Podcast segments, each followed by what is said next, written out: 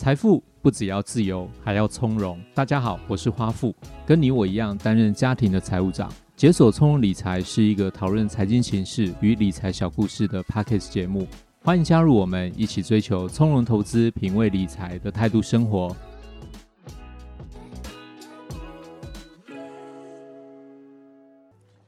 大家好，我是花富，欢迎收听解锁从容理财。大家或许有一个经验。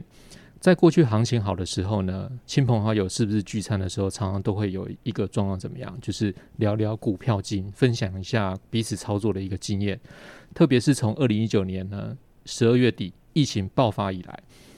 市场上呢多半会认为说，这个疫情可能会使得经济衰退，百业进入一个萧条。万万没有想到一件事情是说，这个疫情啊，它反而打乱了整个供应链，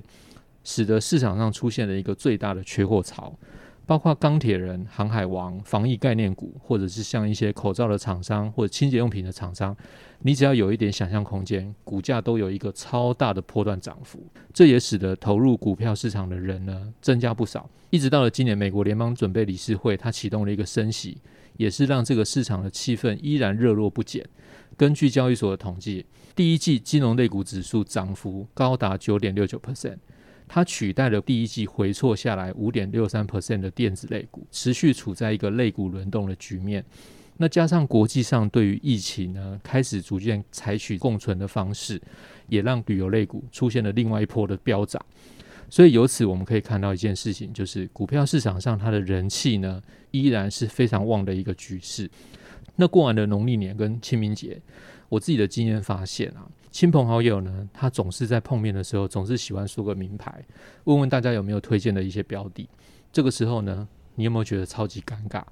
我自己是觉得超级尴尬，因为我自己的认定是说，这个适合我的投资方式，其实不见得适合你。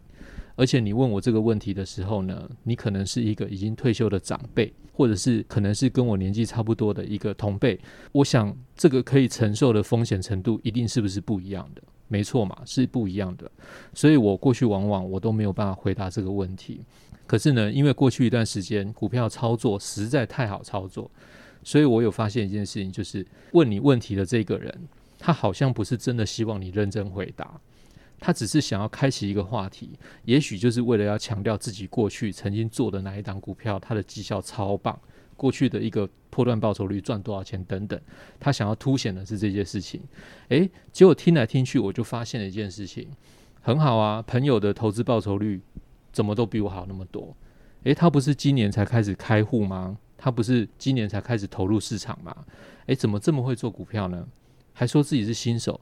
那新手的获利怎么这么好？他是命中带波段获利吗？所以我今天想要邀请鼠哥跟我们做一个分析。那分析师一定常常会被亲朋好友开口要名牌。那我想要问一下鼠哥，就是请我们分享一下，如果人家跟你开口要名牌的时候，你会怎么样的做一个回答，或者是你会怎么样跟人家做建议？所以我想要问一下，就是鼠哥，我们不要鼓励去嫉妒别人，但是如何设定自己的报酬率才算合理？那请鼠哥来跟我们分享一下。没有问题，谢谢华富。今年以来，其实。台股一直处于一个大区间的整理，大家应该都很清楚，大概就是上下大概两两三千点。嗯。不过不管怎么样，即便我们看到指数有一些回档，但问题是说，整个指数当然还是在一个历史相对高档的附近嘛。股市相对还是算蛮热的，所以投资人喜欢讨论股票的话题，这是理所当然、无可、无可厚非的嘛。对，所以。我觉得这是合理的情况，但是我觉得可以借这个机会跟大家分享一下说我们的经验，因为其实花富刚刚有提到一个重点，就是朋友圈里面喜欢聊报酬率，那我们常常会听到说，诶，好像朋友的报酬率好像都会比我高，这是什么样的一个原因？其实我觉得这东西就好像在变魔术一样，对，说穿了吼，其实我觉得它就像是一种障眼法，因为大部分的人其实你在赔钱的时候，你多半不会拿出来讲。对，那你会拿出来讲，那时候大部分都是你赚钱的经验嘛。对，这种东西我发觉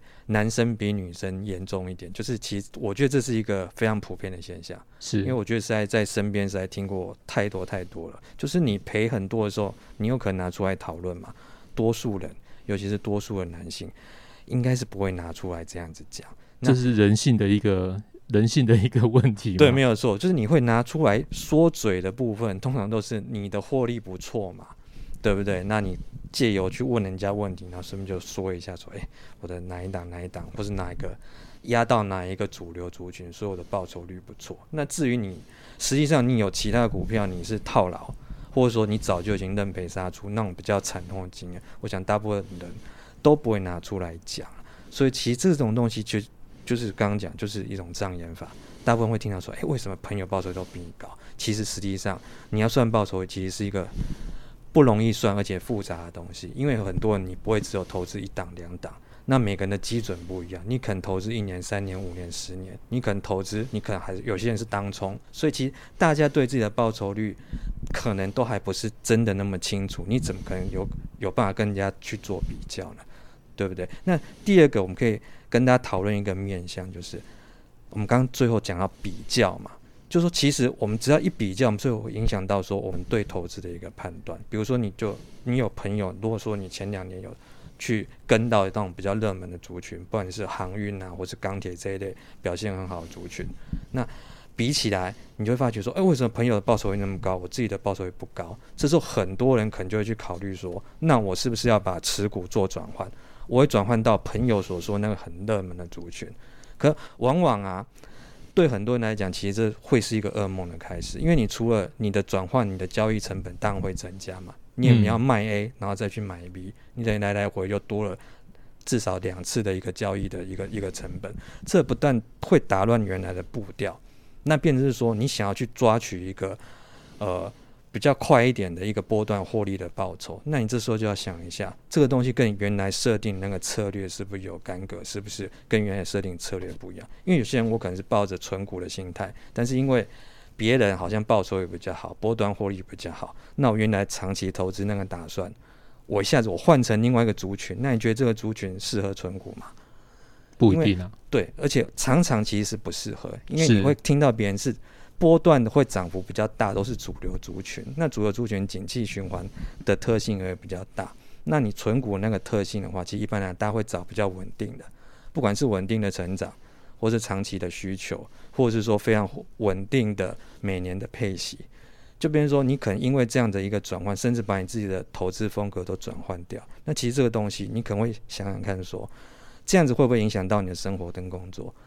因为通常主流族群的话，它可能波动都会比较大。那真的适合你吗？这是你原来的步调来规划的一个合理的报酬嘛？所以，我们简单来讲一下，就是大家在碰到朋友圈讨论股票金的时候，其实你可以多面向角度去思考一下，这个东西有没有和你的合理规划的报酬率目标？不要跟朋友比较，或许会是一个比较好的面对投资的一个态度。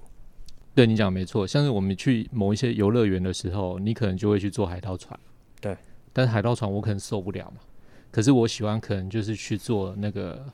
简单的咖啡杯嘛，对，咖啡杯摇到吐这样。可是每个人喜欢的不一样嘛，对，对不对？对对对，了解。好，那鼠哥，你刚刚有提到报酬率，你就说。我们就应该去检视一个自己的持股报酬率嘛？那我想要知道，就是说，像机构法人在设定一个投资目标的时候，你们可能会去考虑一些像总体经济面很多的因素，然后最后才去设定一个合理报酬率嘛？对，没有错。那假如是投资朋友的话，我们如果也想要模拟像机构法人这样子的做法的话，应该要怎么样去评估一个叫做合理报酬率？合理报酬率，其实这个观念其实。你比较从正统方面去看的话，其实它很难呐、啊。就比如说我们在，比如说你公司你在做一项投资的时候，一定你一定会去做一个合理的报酬率分析。那合理报酬分析其里面有一个很关键的东西，就是你对它的报酬的预期。简单的讲，它比较它有个东西叫做现金流量折现的一个概念。你可能折现率的不同，或者是说你成本效益的应用不同，甚至是你产品本身的毛利率。那你的毛利又很复杂，因为你要去切固定成本或是变动成本。没错。那你成本加成你要加多少？是什么样的不同情境？在不同的情境下去设的时候，你会有太多的变数。那你有不同的评价方式。股市的话，又是更多一层更复杂的东西是，是你除了刚刚那个讲的东西，有点像是你你经营一家公司在设它的投资报酬率，嗯，嗯，可是股市它加三个东西，就市场因素。我市场可能一样，我获利两家公司一样，可是我偏偏给 A 这家公司三十倍本一笔，但是我给另外一家公司只有二十倍本一笔，为什么？有人可能会说，啊，因为我产业不一样，我在呃景气循环的阶段是不一样。所以这个东西其实非常的复杂，嗯，那我们这边不可能跟你讲这么复杂的东西。我觉得投资朋友你简单搞懂两个关键就好，一个叫做七二法则，另外一个就是注细诶偶然报酬率的观念。对，那这个东西呢，我们大家可以先仔细回想一下。通常我们在做投资的时候，一定就是设一个投资报酬之后开始着手，比如说长短，我几千几万块我就走，还是说我设一个比较波段式的，我要赚多少钱才走？我们大家可能比较少去思考这个问题，那我们今天就带大家稍微再思考一下，就是第一个就是七二法则的部分，因为七二法则简单讲就是你用七十二去除以你预计的投资的不管是专案或是标的或是投资组合的报酬率这个数字，那你就可以得到是说你投资的时候你要把你的本金翻倍所需要的年数，这东西其实简单讲，举个例子，比如说。你有一个投资的一个组合，那你预计它年报酬率是六趴，那你七二法则简单讲就是七十二去除以六，那是等于十二。那这个十二就是你每年复利效果。你投资十二年的话，你原来投入，比如说你投入一百万的话，你十二年之后它就翻成两百万。嗯，是。那这个七二法则其实非常好用，它就是一个。很简单，你可以很直观式的。当你实际上的投资一定是高高低低的起伏，对。可是它这个东西比较像复利的观念，嗯嗯嗯，因为它等于是说，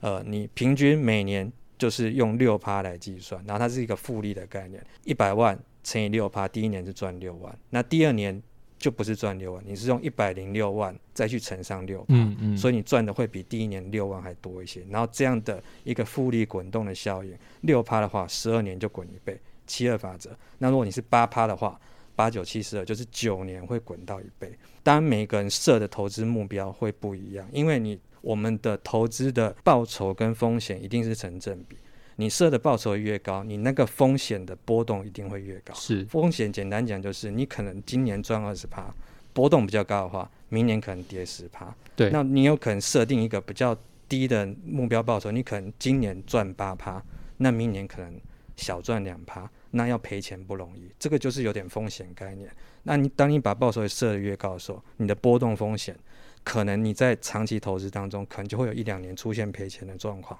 所以这个东西是大家一样一定要设定合理报酬率的时候，在用这七二法则的时候，一定要有这个观念，就是报酬越高，你的投资过程当中一定会有波动比较大的这种风险出现。嗯，那第二个部分的话是说，有些朋友可能会讲说。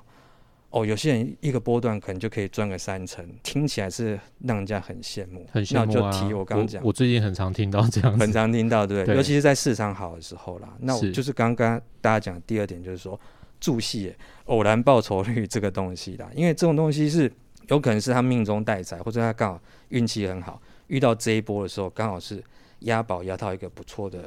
一个族群或者是个股，但是通常呢。当你有这样的报酬率之后，第一个是说，你压的时候，你可能不是压你全部的身家啦，因为你遇到风险比较高的东西的时候，比如说我今天全部是放在定存，我可能可以把我所有存款都拿进去，因为定存银行几乎要倒的机会是很低的。跟你说，我把我所有可投资的资金放在单单一档个股，我觉得这个风险一般人要承受可能比较难承受。就是这样啊，因为最近常常听到某某就是。你也认识那个朋友，他就说：“哎、欸，那个压哪一档，就是直接拉了这样。”他就后来问他说：“你买多少？”他说：“一张。”对对，或者是说可能一百股，就是因为你实际上你可能你有一百趴的资金，你当你遇到高风险的东西，通常我可能压个小事身手，压个十趴，我可能都嫌太多。所以所以你在讲，你听到你朋友有这种波段报酬，一个东西是偶然报酬，另外东西他压的。资金成本可能不太多，更何况有可能你把这赚到的这三，比如说三十趴的报酬，你可能就不会长期投资，你可能就哦赚到我就走，我可能我甚至把钱花掉。可你长期比较有一个目标式的投资概念，一个东西是你时间拉长，投资时间。另外一个东西是你通常会把你的赚到的钱，你可能就累积下去，有点类似复利的效果。这东西也呼应到我们刚刚第一个部分讲的，就是七二法则那个部分。其实你你拉长一个时间投资报酬，其实你做一个目标的设定，会是比较有机会去达到那个目标。啊，反过来说，你做一种那种比较。短期的这种波段，这个东西，那个的波动风险实在是非常的高，所以我觉得，如果你没有办法去，你不是这样的投资风格的话，我我是还是比较建议是说，你做一个合理的报酬率来设定目标，你可能设定一个，可能中期可能是五年，长一点的话可能十年或八年，或者甚至是更长时间，长期下来你要达成理财目标的机会，一定会比你短期投资的几率哦要高的很多，嗯、是。而且一般来讲的话，机构法人也多是这样做，对不对？呃，没有错，不太可能就是说，因为我们我们如果是个人投资人的话，很容易会常常，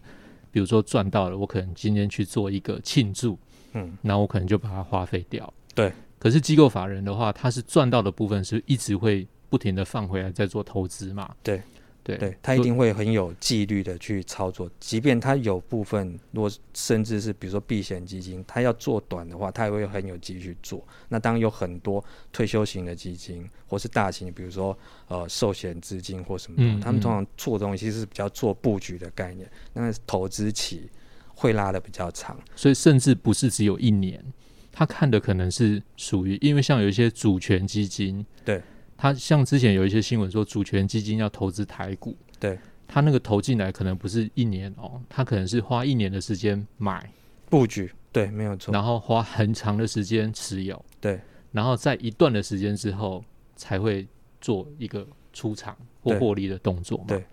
了解，所以跟我们个人投资人的做法其实是差蛮多的。对，就连就像比如说，大家很简单，比如说像巴菲特那种投资方式，他可能就是比较是从公司的价值去着手。嗯，你从公司价值着手，你不可能今天买明天卖嘛。对，因为公司的基本面不会这么短就有一个变化。对对，对，所以其实像巴菲特这一类的，其实就会是一个很简单，大家都可以去学习或是去参考一个例子。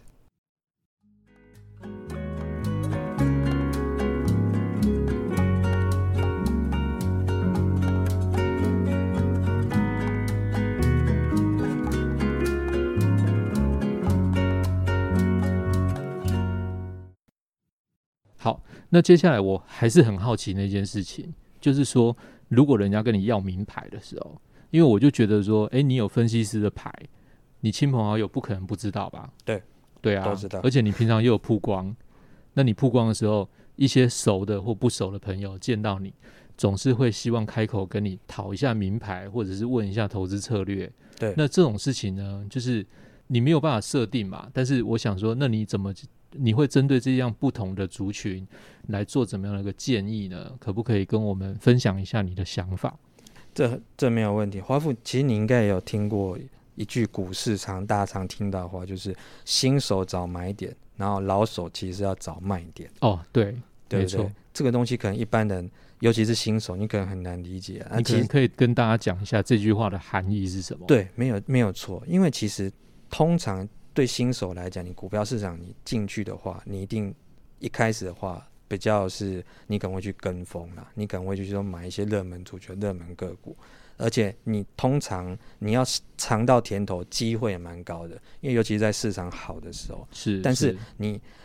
要找到一个漂亮的卖点，尤其是针对。单一股票，甚至是单一基金啊，其实都会面临到类似的问题。因为你可能进去，你的趋势是对，你选的标的也是对啊。问题是，你没有在一个好的时机卖掉。嗯，所以这就回到华富问的问题，就别人在问名牌的时候，对你一档股票，你在上升期，有可能有的人是买在八十，有的人买在两百，有的人是买在五百，那也许它的高点是在六百。对，但是它之后又往下走了。那你买进，大家买进成本都不一样了。那何况是当它往下走之后，大家的卖出点也不一样。所以，变你即使有对的趋势，但是你的卖点不同，还是有可能会你会赔到钱。嗯，所以就变成是说，其实真正重要是说，对于你主动操作的型的人来讲，说你老手必须要找卖点，那个东西是才是真正股市投资比较你需要深入比较钻研的地方，所以对于老手来说，其实难的是卖点。对，所以人家才会讲说，新手找买点，老手找卖点。了解。那不要以为说。只有个股会有这样的状况。那我之前也有，因为青年也有在问这个问题。那我是推荐说，你用定期定额的方式，其实也蛮好。尤其是呃，比如说定期定额国内的，比如说股票型基金，因为你定期定额长期有分散成本，会相对稳一点。其实你拉长时间去看呢、啊，因为你不管怎么样，市场永远都是在震荡。我那个亲友他后来的状况说，他报酬率高的时候有超过四成，但是因为我也没有，我不可能去帮他去盯着这件事情嘛。对。那他自己本身也没有特别留意。等到他觉得说，哎、欸，要不要来赎回的时候，发觉说，哎、欸，其实怎么又又拉回了蛮大一段的一个幅度？怎么当初他就有点后悔，说为什么当初不在哦，我报酬率超过四成的时候为什么不卖？那他也觉得蛮可惜的。而、啊、且我觉得这个东西是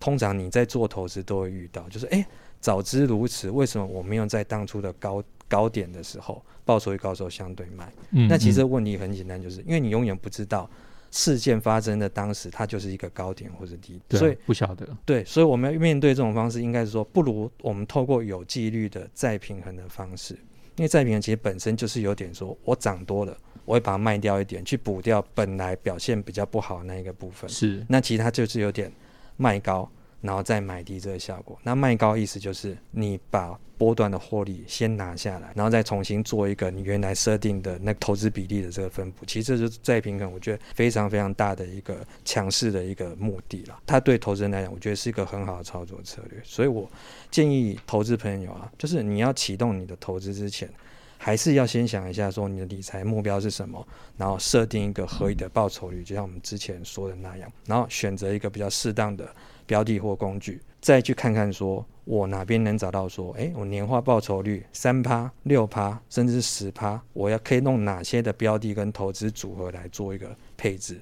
那其实这个东西最好解答就是科技理财，嗯，也就是所谓的智能理财、智能投资，像这种有目标式的这种基金投资工具。那基本上你有一些历史的一些大数据的一些来帮你做一些过去的资料的回测，然后来做出这种投资组合的这种比例。其实投资者你也不用花太多的时间影响到你的生活去来做投资，那你反而用这样的方式，你可以把省下你很多时间，你可以专注在你的本业的工作上或生活上，让你的生活很轻松，